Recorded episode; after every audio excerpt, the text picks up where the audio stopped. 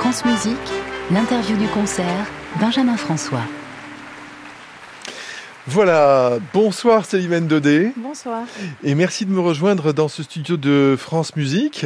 L'art de la fugue que nous venons d'entendre par vous-même, euh, cet aspect monument en musique n'est-il pas un peu intimidant pour l'interprète, comme pour l'auditeur d'ailleurs, qui se lance dans cette œuvre monumentale en concert?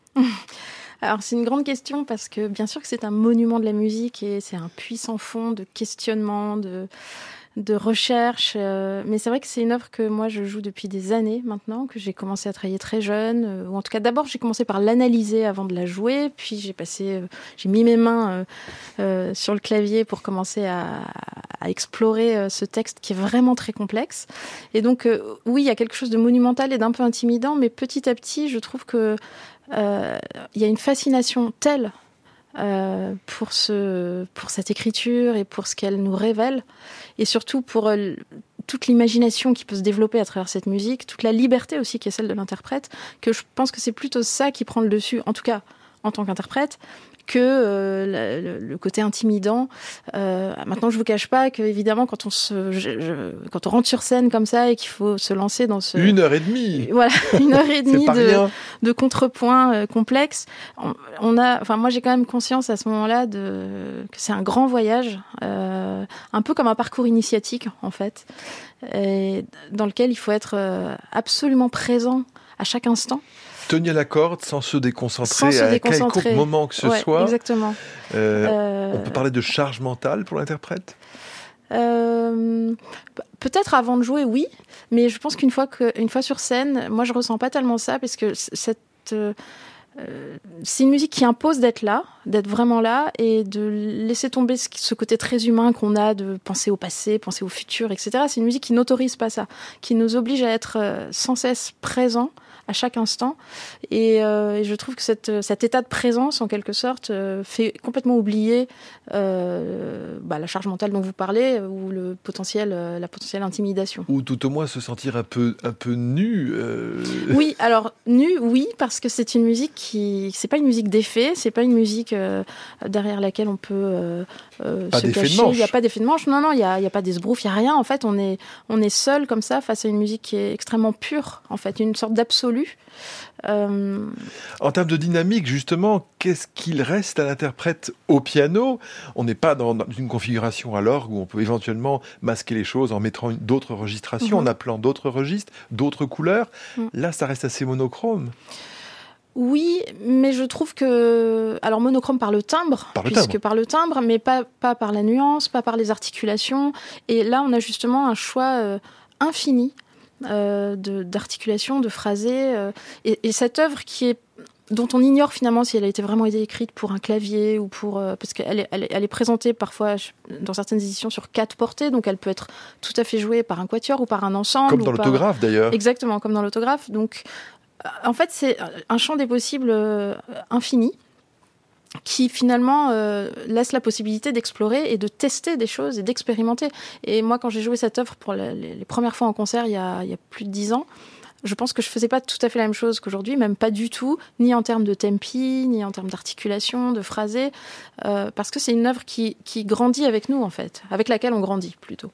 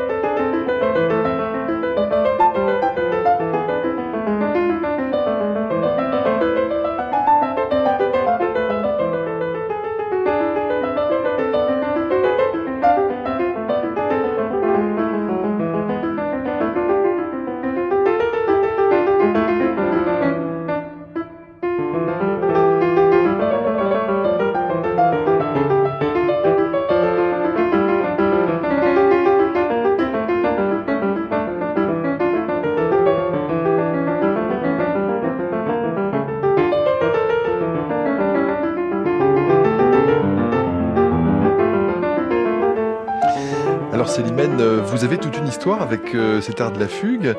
Et notamment, vous me disiez que vous aviez aussi commencé euh, à interpréter cet art de la fugue avec des chorégraphes et avec des danseurs, en fait.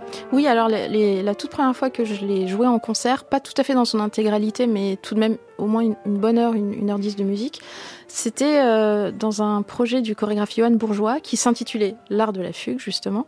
Ça qui était, bien. Qui était, ça tombait bien, qui était son premier spectacle euh, grand format. Et nous étions trois sur le plateau, euh, donc moi au piano et puis deux danseurs acrobates. Et donc c'était un format assez particulier qui m'a finalement permis d'aborder cette œuvre un peu euh, de manière un peu décomplexée j'allais dire parce que j'étais pas seule sur scène à faire le récital de l'art de la fugue etc on était c'était plutôt un format spectacle. Et ça m'a permis d'expérimenter cette œuvre sur scène euh, ça fonctionne bien d'ailleurs, il y a déjà eu d'autres tentatives. Oui, ça euh, fonctionne très bien. C'était, en tout cas, le spectacle, je pense, était très réussi et a permis de justement de faire jouer cette œuvre. Euh, on l'a joué une centaine de fois, donc c'était quand même, c'était très largement entendu, sans que ce soit. Les gens ne venaient pas au spectacle pour écouter spécifiquement l'œuvre, mais ils l'entendaient par la force des choses. Et je pense que ça marque les, gens, le public, de pouvoir être au contact d'une telle musique. Et moi, en tout cas, ça m'a permis comme ça de rentrer progressivement dans cette, dans cette œuvre sur scène puis ensuite, je l'ai joué dans son intégralité en récital. Je l'ai enregistré euh, après l'avoir joué comme ça plus d'une centaine de fois. Et ensuite, pendant dix ans, peut-être même plus dix ans, je l'ai plus du tout joué. Et même pas chez vous pour vous faire plaisir? Euh, alors, bah, je dirais que je sais pas si c'est une musique avec laquelle on se fait immédiatement plaisir comme ça. C'est, c'est intéressant parce que pour s'élever dans des sphères. voilà, pour s'élever dans des sphères euh, qui nous échappent. Non, je, je, l'ai jamais complètement abandonné. J'y revenais de temps en temps, mais j'ai eu besoin, je pense, à un moment de, de, de, de faire silence avec cette œuvre. Euh, et, et, de la laisser mûrir peut-être. Et quand je m'y suis remise, en fait, je m'y suis remise vraiment un an avant le, le concert que j'ai donné à, à l'auditorium de Radio France.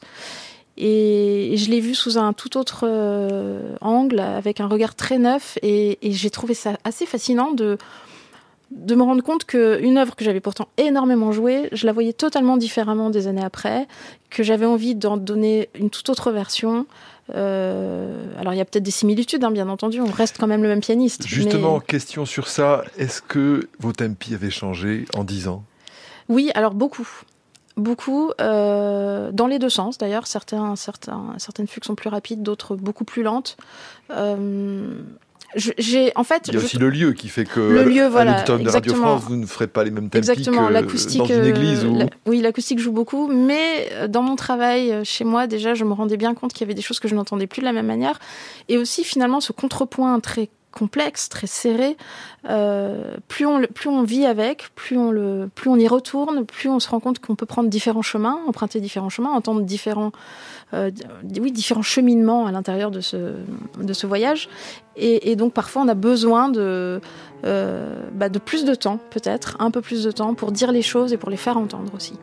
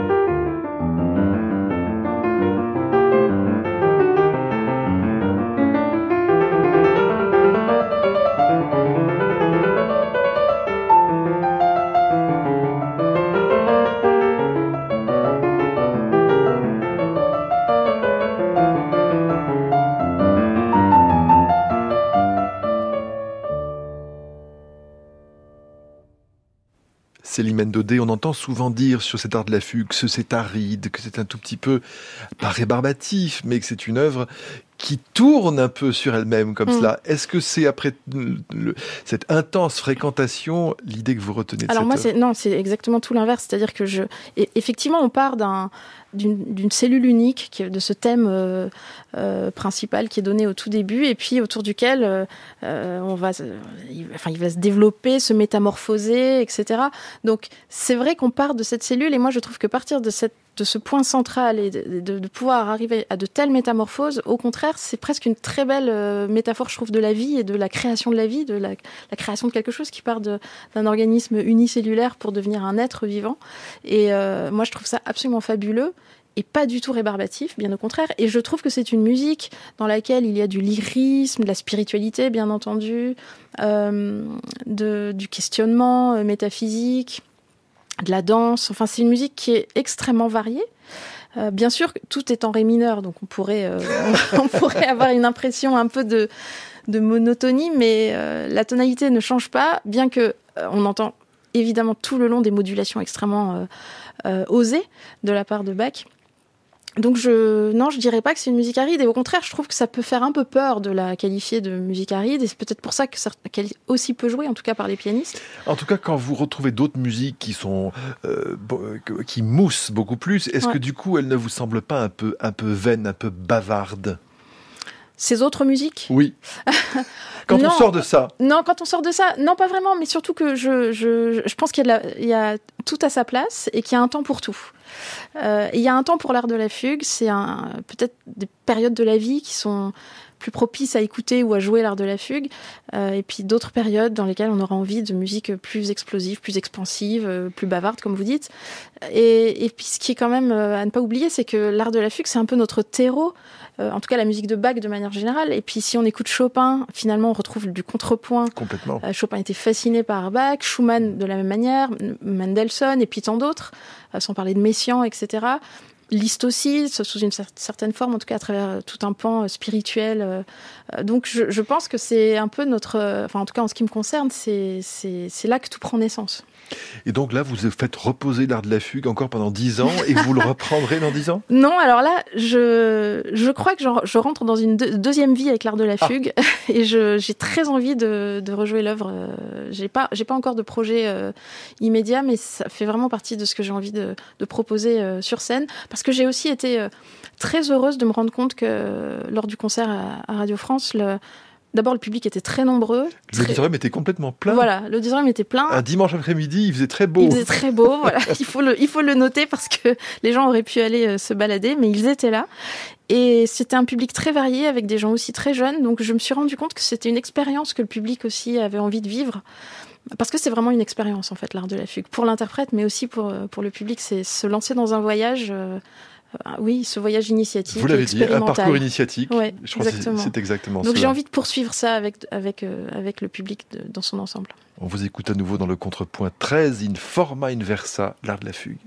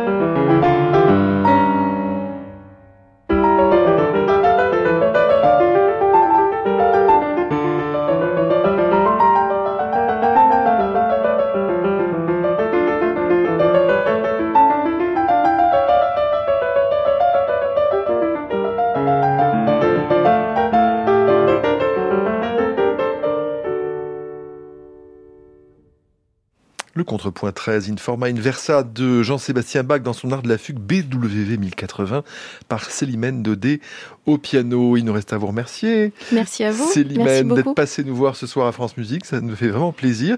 Merci à Aline Biette et Emmanuel Morse Duncan. Et vous pouvez podcaster ou réécouter l'interview du concert sur le site de France Musique et l'appli Radio France quand bon vous semble.